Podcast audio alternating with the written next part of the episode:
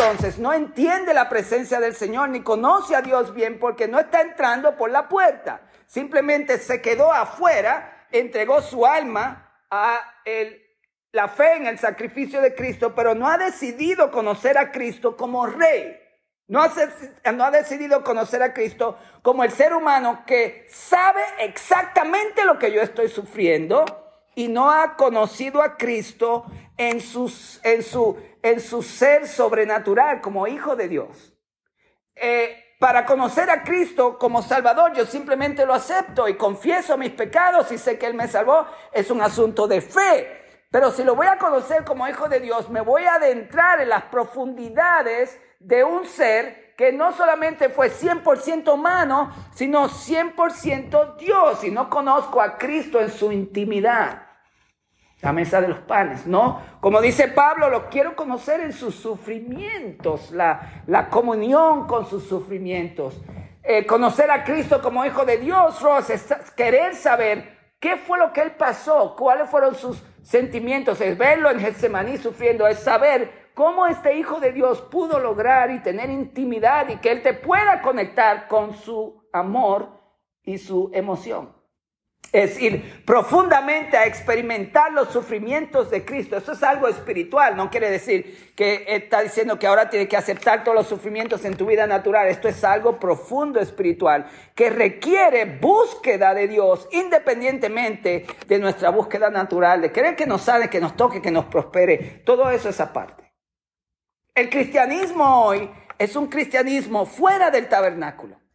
La gente se ha conformado con venir y entregar a la puerta, reconocerlo, quizás adorarlo por un momento, pero luego salimos, no entramos adentro a conocer las profundidades del Señor.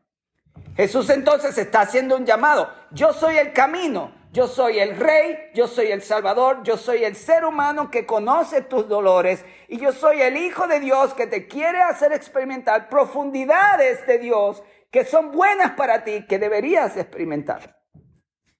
Ese es el camino. Digamos entonces que usted quiere comparar esto con la vida normal. Su cuerpo es así.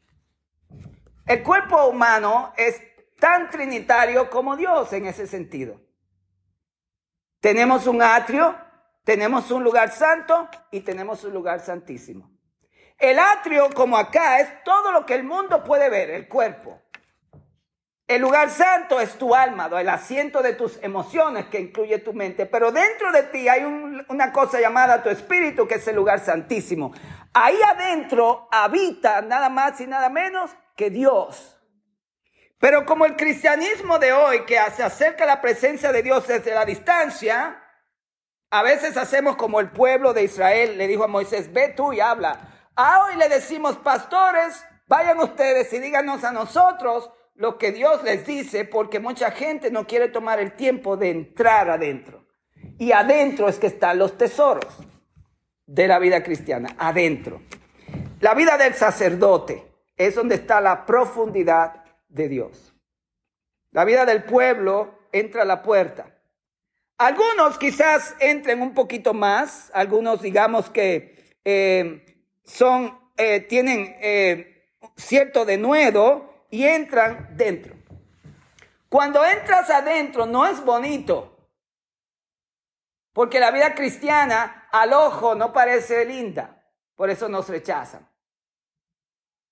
Adentro te encuentras con la cruz, el altar del sacrificio. Y ahí adentro, el que recibe a Cristo como Salvador reconoce la cruz, el altar del sacrificio. Pero el que lo quiere conocer como hijo de Dios, encuentra el texto, el que quiere seguir en pos de mí, tome su cruz y sígame. Encuentra entonces los textos que dicen que no solamente Jesús murió y fue crucificado por mis pecados, sino lo que dice Pablo, juntamente con él yo fui crucificado. La verdad es que si Jesús simplemente va solo a la cruz por tus pecados, tú vas a seguir pecando. La solución es matar al pecador. Por eso la Biblia habla de que fuimos juntamente crucificados con Él. Si yo me quedo en Cristo es mi Salvador, nunca voy a entender eso. Pero si entiendo que quiero conocer al Hijo de Dios que fue crucificado, ¿y qué significa que yo fui juntamente crucificado con él? Comienzo a entender y a querer qué es eso y esa profundidad comienza a traer tu espíritu a la presencia de Dios. El altar del sacrificio no solamente habla del sacrificio de Jesús, sino de nosotros, porque la Biblia dice que Él nos llevó a la cruz. Pastor Orlando, ¿qué significa eso? Por eso les hablo de las profundidades de Cristo. Para nosotros entender eso a simple vista no es posible, pero refleja cuán lejos estamos de las profundidades de Dios, porque nunca nos han enseñado estas cosas. En eso hemos fallado nosotros los líderes. Es culpa de nosotros no enseñar a la gente las profundidades de Dios. Si estamos hablando entonces de em, acercarnos a la presencia de Dios, digamos que usted quiere decir como los discípulos le dijeron a Jesús, enséñanos a orar. Y Jesús comenzó con qué? Padre nuestro. Jesús comenzó en el lugar santísimo. ¿Por qué? Porque quienes estaban con él ya estaban tan cerca porque estaban con el camino, con la verdad y la vida. Para nosotros hay un aspecto que tenemos que entender, que yo no puedo verdaderamente orar al Padre si no he pasado por la puerta. Entonces, déjeme darle una clave. Digamos que usted quiere aprender a orar. En su casa o en el parque o en el trabajo. Una manera de orar es importante entender que usted tiene que envolver su cuerpo, su mente y sus emociones. Todo su ser tiene que entrar en la oración. Así que note esto porque esta, esta clase de oración se llama la oración del tabernáculo, precisamente porque sigue estos aspectos. ¿Cómo usted comienza a orar? Su mente tiene que estar ahí. Usted comienza a reconocer los cuatro oficios de Jesús. Es la puerta. En la puerta yo reconozco, Jesús, tú eres Dios y eres el Rey ya su mente comienza a tener una conversación en ese sentido. Te reconozco como rey. Yo quiero venir al Padre. Padre, vengo en el nombre de Jesús. Mi rey, oficio número uno. Mi Salvador, oficio número dos. El ser humano que se identifica con mis dolores, oficio número tres. El Hijo de Dios. Cuando usted viene al Señor con estas perspectivas y comienza a confesar a Jesús en sus cuatro oficios, su mente ya comienza a reconocer a Dios y ya usted está poniendo todo su ser en Jesús. Entonces, digamos que yo voy a orar la oración del tabernáculo. Padre, vengo en el nombre de tu Hijo Jesús, tu Hijo, el Hijo de Dios, mi Salvador, el que conoce todos mis males, todos mis pecados. Y ahí usted puede aprovechar y confesar sus pecados delante del Señor. Cuando lo está reconociendo como Dios, como Rey, tú eres el Rey del universo, el creador de todas las cosas, te alabo, te glorifico, Santo Rey. Usted trata de exaltar la belleza de la realeza de Cristo y puede pasar toda una hora nada más diciéndole a Jesús cuán hermoso es como hijo de Dios. Eres perfecto, eres santo, eres hermoso, eres poderoso, eres omnipresente, eres omnisciente y su mente, usted está poniendo su mente a salirse de todas las distracciones y usted está mentalmente, intencionalmente provocando atención a las cosas de Dios. Jesús te adoro, me humillo ante ti, doblo mis rodillas y lo trata como un rey. Todo lo que usted le quiere decir a un rey, que está en su presencia, usted en la presencia de ese rey. En Laura, usted puede tener horas de oración, nada más pasando por estos aspectos uno por uno. Porque la gente no sabe cómo orar. La mayoría de la gente cuando se arrodilla están, le duran dos horas nada más pensando en su mente, volando, parecen átomos por todos los lados. Se van por la casa, que se van, que se me olvidó la nevera, son el teléfono, le duele un pie, no sabe cómo acostarse. Todo esto es una jornada. Entrar en la oración no es fácil para nadie, ni para mí. Pero esto es una manera de enfocarlo. Cuando usted vaya a orar, comience con la oración del tabernáculo. Es una belleza hacerlo. Y poco a poco usted se va adentrando en cosas más profundas. Pero lo primero es, yo no puedo venir al Padre sino en el nombre de Jesús. Y el nombre de Jesús es Rey, Hijo de Dios, el ser humano que se identifica conmigo, mi Salvador. Esos cuatro aspectos te van a mantener unos 15, 20, 30 minutos. Si te enfocas en cada uno, uno por uno, te va a ayudar a orar. Entrar a la presencia y Dios honra eso. Óyeme bien. Dios no tiene ningún problema contigo porque Jesús ya lo cubrió todo. Justificados pues por la fe tenemos paz para con Dios. Dice, simplemente lo que nos falta es entrar a la vida cristiana con esa profundidad. Y si vienes en el nombre de Jesús, a Dios le agrada. Porque del único hombre que Dios dice, en él tengo complacencia, ese es su Hijo. Padre, yo no puedo venir delante de ti con mis propios méritos. No importa cuán bien lo hice o cuán mal lo hice. El mérito es que tú dices que estás completamente complacido en Jesús y yo tengo fe en tu Hijo. Eres mi Salvador, Él es mi Rey, Él es el ser humano que se identifica conmigo, Él es el Hijo de Dios. En el nombre de Jesús vengo a tu presencia. Ya entraste. Ya no te quedaste afuera. Al principio de la oración reconoce a Jesús en sus cuatro oficios. Piensa en Mateo. Mateo habla de Jesús como rey. Marcos habla de Jesús como el Salvador. Lucas habla de Jesús como el hombre que se identifica con nosotros. Y Juan habla de Jesús como el Hijo de Dios. Lo voy a repetir.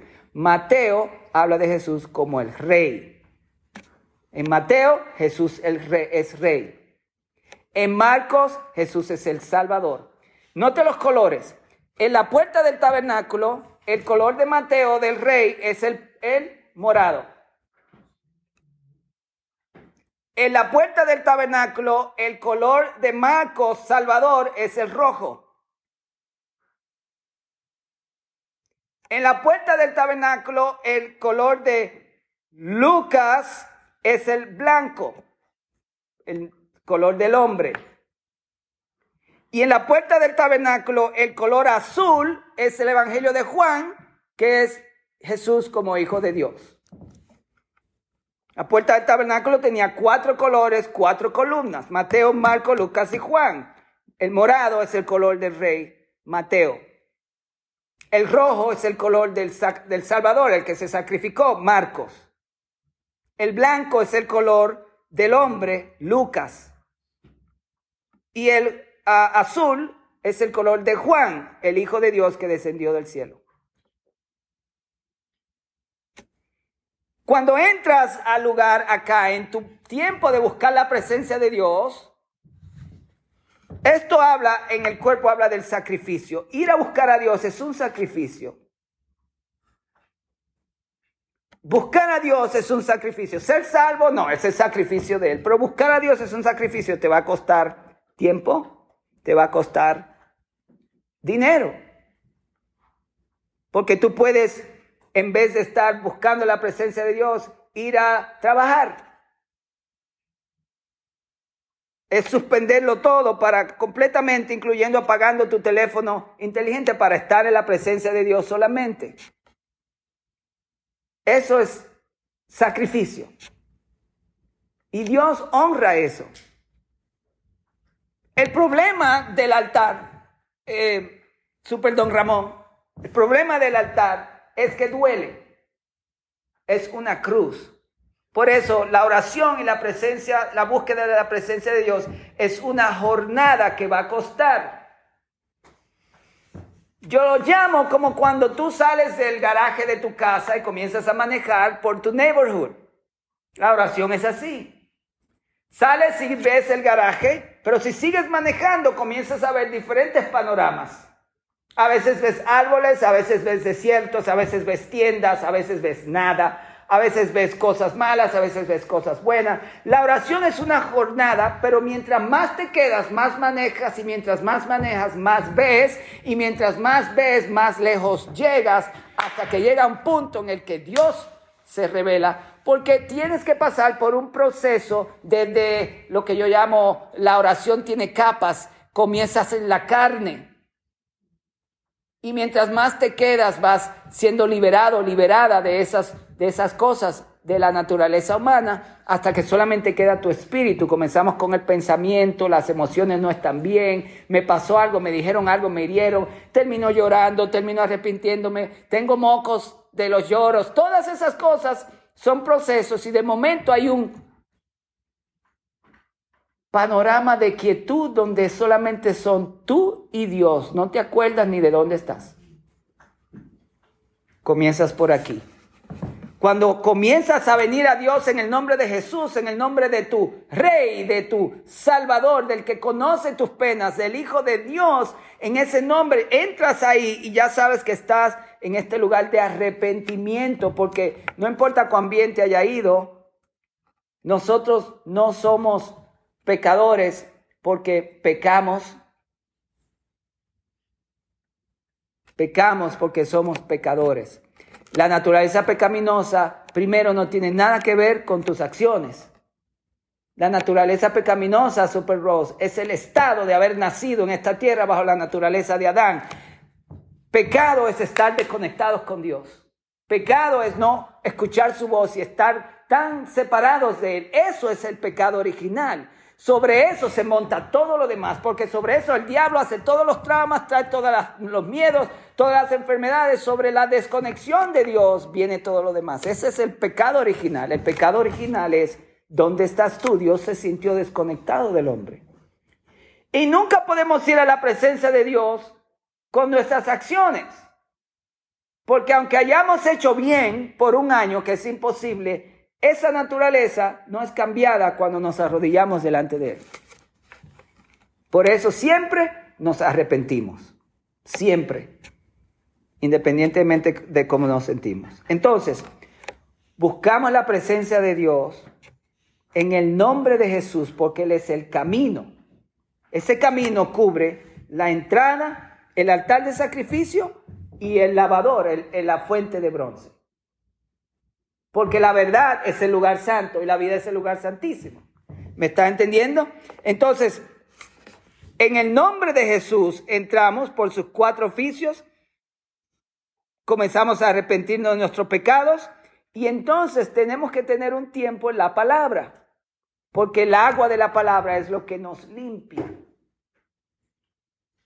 Ahora la oración que comenzó con una vista panorámica de lo que es el cristianismo. Nos acercamos a la puerta, venimos en el nombre de Jesús. Ahora estamos en un tiempo de arrepentimiento por nuestros pecados y de momento tomamos la palabra de Dios y comenzamos a dejar que la palabra nos lave. La palabra de Dios nos lave. Y de momento, óigame bien, esa palabra de Dios se convierte en el lugar santo. En el lugar santo la misma palabra que está aquí, don Ramón, lavando nuestra alma, nos está diciendo, esto está bien, así que se vive la vida cristiana, no hagas esto, no te enojes o no te aires, o la palabra de Dios. Cuando la palabra de Dios te está hablando sobre tus patrones de conducta, ¿dónde estás? En la fuente de bronce. Voy a repetirlo. Cuando la palabra de Dios me está hablando de Jesús y me está hablando de la, de la cruz y me está hablando de mi conducta, todavía estoy en el atrio. Cuando la palabra de Dios nos limpia, usted se va a dar cuenta cuando entra en esta zona que es la zona del Espíritu Santo, de la iluminación. De momento, ya el enfoque de la palabra no soy yo, sino Dios mismo. Estoy teniendo revelación. Estoy conociendo cosas de Dios. Oh, había visto este versículo antes, pero no lo había entendido así. De momento algo salta de la palabra en tu pensamiento o Dios te habla y ahora es algo que no sabías o algo fresco en tu vida. ¿Me están siguiendo? Mientras es, voy a repetirlo porque es importante, estamos hablando de la presencia de Dios. En el nombre de Jesús, mi Rey, mi Salvador, el hombre que se identifica conmigo, el Hijo de Dios, vengo a la presencia de Dios, me arrepiento de mis pecados y dejo que la palabra comience a limpiarme. El agua, lámpara es a mis pies, tu palabra es el otro nivel. porque aquí la palabra me está ministrando a mí sobre mi vida. Y de momento Jesús dijo, mis palabras son espíritu. Jógame bien la transición y son vida. Vida es el lugar santísimo, espíritu es el lugar santo porque, porque en el lugar santo es que está el Espíritu Santo, que es el candelabro. ¿Me está entendiendo? Si estoy en la palabra y la palabra me está dando a mí, estoy en la fuente, estoy en la palabra. Pero cuando la palabra es espíritu, estoy recibiendo revelación y estoy creciendo. Ahora estoy conociendo al Espíritu Santo y su voz. De momento, Super la oración que yo estaba haciendo al principio con mi mente, tratando de pelear, salir de mis emociones y de la distracción, de momento esa oración fluye como, como una bebida refrescante. No hay que forzar, no tengo que preocuparme por mi mente, porque el Espíritu Santo me ilumina y ahora estoy en el altar del incienso. Ahora estoy, lo que estoy orando es pura gloria y hermosura para Dios. Y Dios la está recibiendo porque no hay nada de la carne. Ahora estoy experimentando profundidad. Es gozo, aunque el diablo y el mundo se estén acabando allá afuera afuera del closet de donde yo estoy orando y los problemas no se hayan resuelto, ahí adentro estoy recibiendo la presencia, estoy elevando oración. De momento ya no estoy orando por mí, ahora estoy orando por mis hijos, por mi abuela, hasta por gente que no conozco, que no sé ni dónde están, pero el Espíritu Santo está iluminándome y me está guiando a cosas que naturalmente no puedo hacer, pero comencé bien en el nombre de Jesús en arrepentimiento, en la palabra, en iluminación. Y ahora no estoy orando por mí, ahora estoy orando por otros. El altar del incienso en donde, es donde el alma comienza a elevar oración que Dios le agrada. Porque ahora no soy yo que estoy orando, sino que es el Espíritu Santo que está orando en mí. Porque el apóstol Pablo dice en Romanos 8, porque no sabemos cómo pedir como conviene. Mas el Espíritu de Dios nos ayuda en nuestras debilidades. Y luego dice, por el cual clamamos, Abba Padre.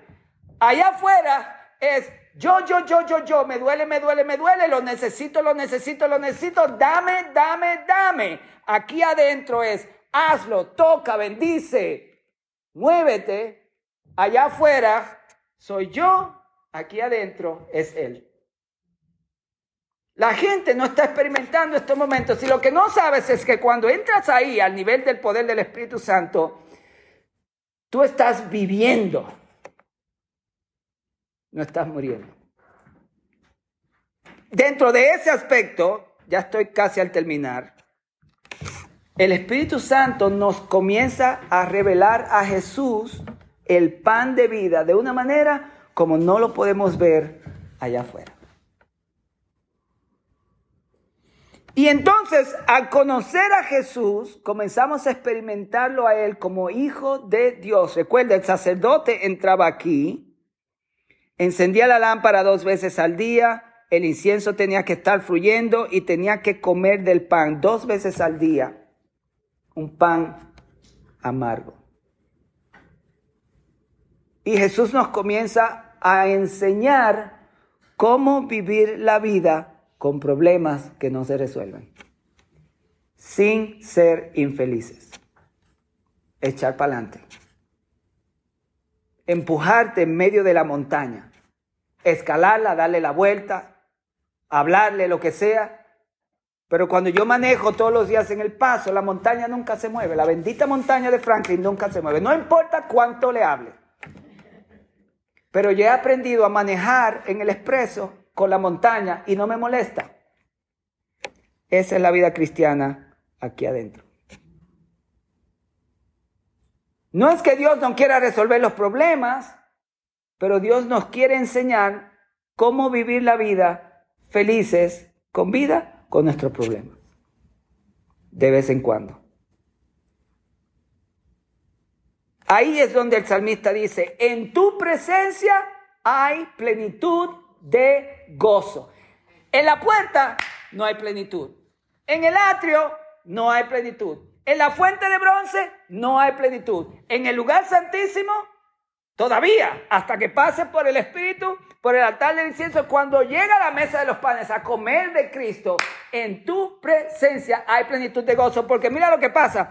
Aquí conozco al Espíritu Santo, aquí entiendo verdaderamente la oración, pero cuando llego aquí, hay una revelación de Jesús. Y cuando Jesús se revela a mi vida, de momento, sin darme cuenta, estoy aquí adentro, porque Jesús es el Padre. Por eso Él dijo, si me han visto, han visto al Padre. Ni me doy cuenta cuando entré y en ese lugar solamente estamos Él y yo. Y ahí adentro comienzo a comer maná. ¿Se acuerdan que el maná está en el, en el, en el, en el arca del pacto? Maná es cuando ya te sientes que no necesitas que se resuelva nada. Puedes sostenerte con Dios solamente, no, no necesitas que nadie te dé nada. Puedes vivir completamente satisfecho, satisfecha, porque te está alimentando Dios mismo. El maná es vivir la vida cristiana satisfactoriamente, aunque el infierno te rodee. Wow. Pero no solamente es el maná, y voy a terminar con esto, quizás podamos seguir después. Está la ley dentro de acá. Pero yo no me preocupo por la ley, porque ¿qué fue lo que pasó con la ley? Cuando Moisés descendió del monte, ¿qué pasó? Cuando la gente estaba en orgías, rompió las tablas. Y Dios le dijo, sube de nuevo, vamos a hacer las tablas de nuevo. Pero cuando él bajó, no se la dio al pueblo, la puso dentro del arca del pacto. Dios le dijo, escóndela. Rosa, esto es muy poderoso. Cuando Moisés bajó la primera vez, se rompieron las tablas. El pueblo no mantuvo el pacto. Habían hecho un becerro de oro, ¿se acuerdan de la historia? Dios dice, yo no puedo lidiar con esta gente. El ser humano no puede cumplir la ley. Moisés sube, talla las tablas de nuevo, baja, pero no se la enseñes al pueblo, escóndela dentro del arca del pacto y ahí escondió la vara de Aarón. El arca del pacto es Cristo. Por eso Cristo dijo, yo vine a cumplir la ley. El secreto allá, Super Cintia, es que cuando Dios escondió la tabla en el arca del pacto que representa a Cristo, Cristo contiene la ley, Él es el arca, pero Cristo vive en mí. Por lo tanto, yo soy el arca del arca del pacto que contiene la ley. Como Cristo vive en mí y Cristo tiene la ley adentro, ya yo cumplo la ley porque el que cumplió la ley está dentro de mí, que es Cristo. Por eso dice, Cristo en mí, la esperanza de gloria. Entonces el cristiano que tiene a Cristo ya cumplió la ley. La ley de Moisés no es para ti. Por eso la profecía del Nuevo Testamento, don Ramón dice, y pondré mi espíritu dentro de ellos y voy a remover el corazón de piedra y voy a poner un nuevo corazón y haré que anden en mis caminos. ¿Cómo Dios va a hacer eso cuando no lo puedo hacer con ningún ser humano? Poniendo a Cristo dentro de ti y la ley está dentro de Cristo. Por lo tanto, ya tú eres libre de la ley, completamente sin condenación para los que están en Cristo Jesús.